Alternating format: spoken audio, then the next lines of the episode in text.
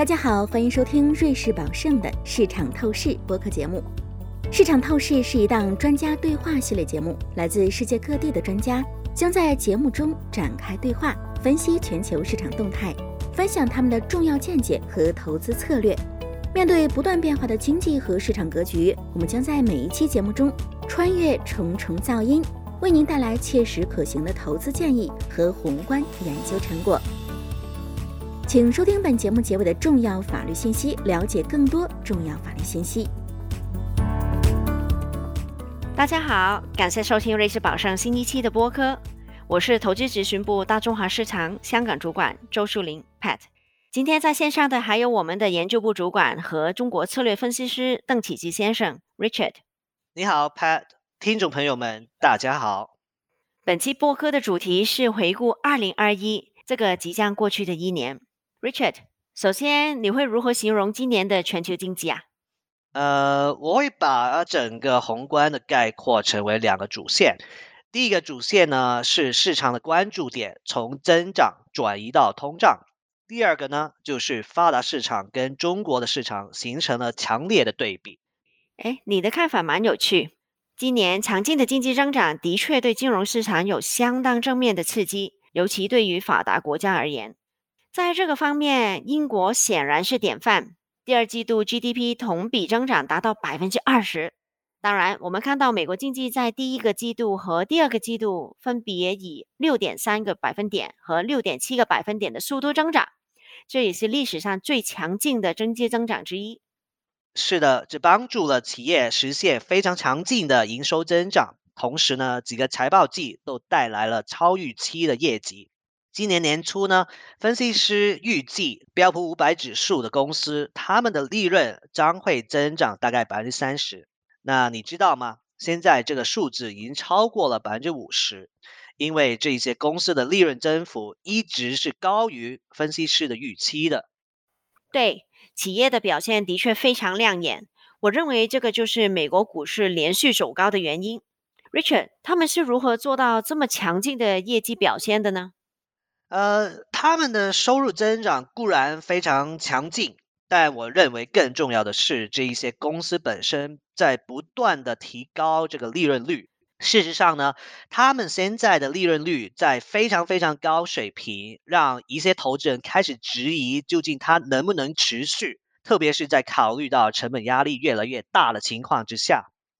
在这点上，通胀的确对资产市场造成了一些冲击。以债券市场为例吧，随着经济持续保持创纪录的高增长率，投资者开始担心经济过热，可能进而导致高通胀，再从而导致利率上升，是吗？对对，再从而导致利率上升。今年因为市场担心通胀将持续，十年期美国国债收益率曾经高达百分之一点七，虽然现在十年期国债利率有下降了一点。但利率上行的压力却转移到前端的收益曲线。突然之间，市场已经有了美联储明年将升息三次的预期了。的确，市场的预期最近有了非常迅速的变化。当美联储在九月份发布上一次的点阵图的时候呢，美联储官员当时是预测到了明年年底才会加息半次。不过呢，随后这个预期变化的相当的快，在十一月，美联储宣布开始缩减买债，并计划在明年六月的时候结束。不过呢，在短短的两到三周之内，美联储的官员就改变了主意。现在他们暗示可能会在明年三月份提前结束这个缩减买债，因为呢，他们认为通胀的情况可能比先前预测的更加持续。坦白说呢，市场对于这一种观点的突然转变，的确感到有点震惊。因为呢，之前美联储是一直在强调这个通胀的暂时性的。然后你知道，资产市场是非常现场，将这个预期不断的延伸，所以呢，投资人就从加快缩减买债，进一步的联想到提早加息。尽管美联储并没有说在什么时候会提升利率。不过呢，这也解释了为什么期货市场在短时间内进入了明年升息接近三次的预期。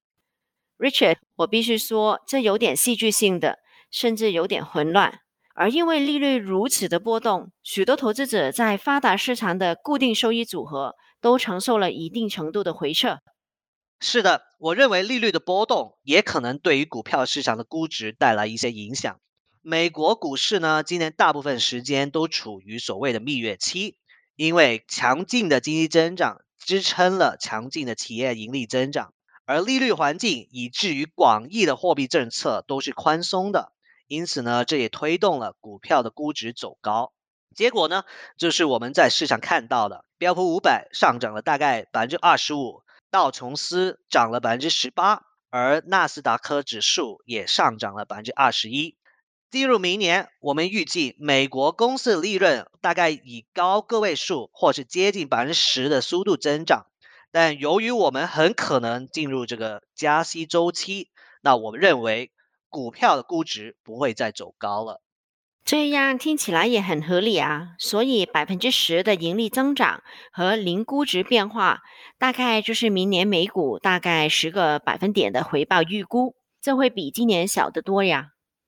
对，但依然还是正回报了。而且在如此强劲的表现以后，我觉得这样的预测也是蛮合理的。Richard。那在这个市场当中，有没有个别板块你认为是比较有机会或是有风险的呢？有，其中呢，我们已经看得到一些端倪。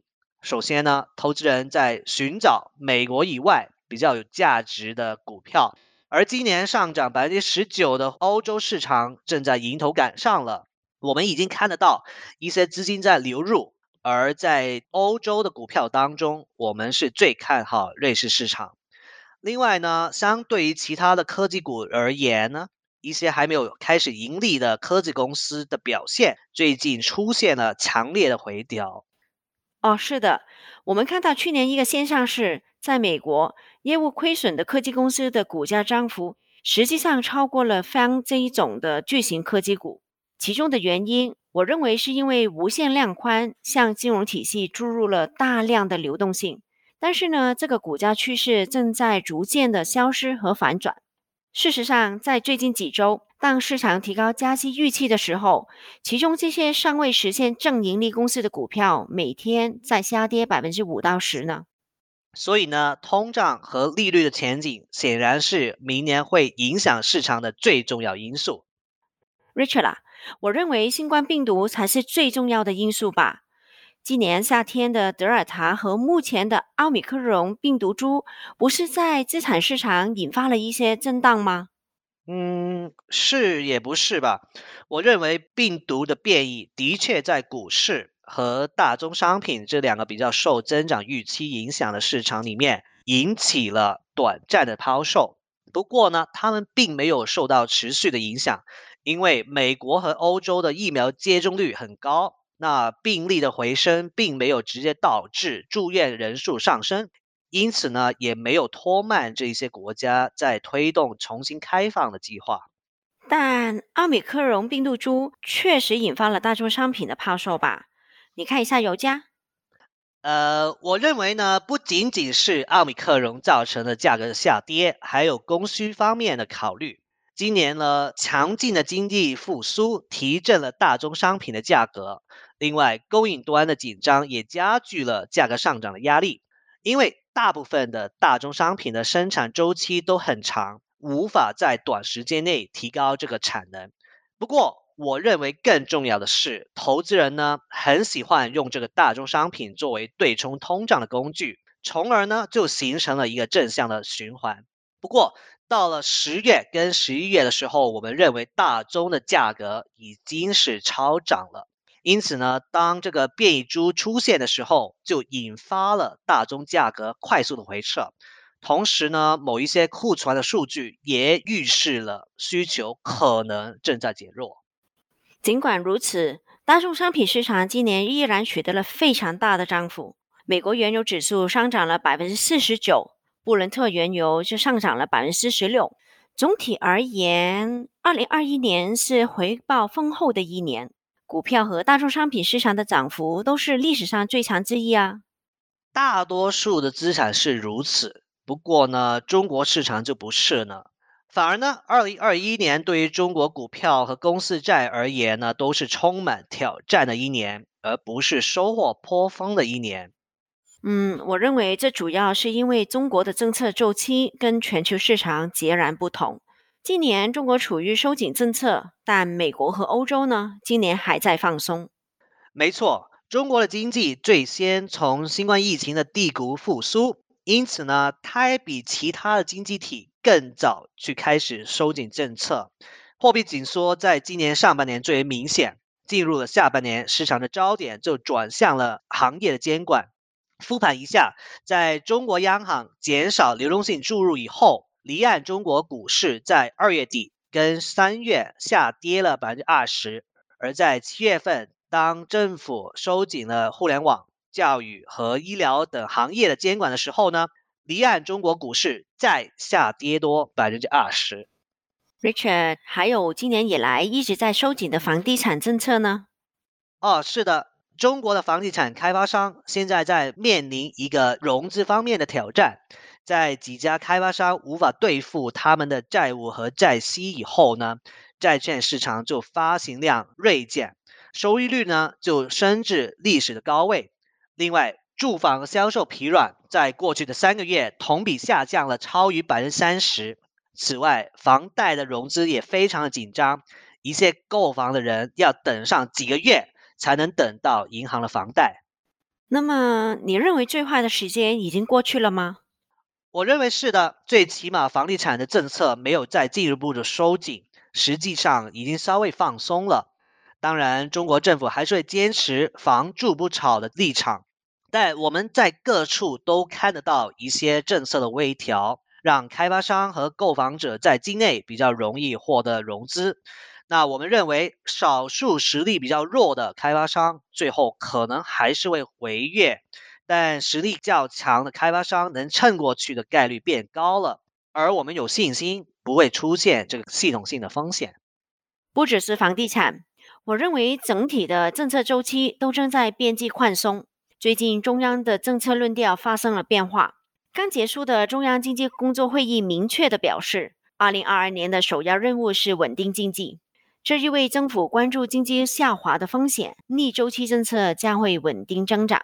我希望这也意味着中国资产价格将转趋稳定吧。是的，政策急转弯变大水漫灌依然是不可能，所以呢，下一个大牛市可能还需要一段时间才能到。不过，我希望我们很快就看得到股票和公司债市场的反弹。好的，我们已经大概讨论过所有内容。Richard，谢谢你今天跟我们的分享。在二零二一年即将结束之际。我们代表瑞士宝盛，祝各位听众在二零二二年里边事业和投资一切顺利。谢谢您的收听，我们明年再见。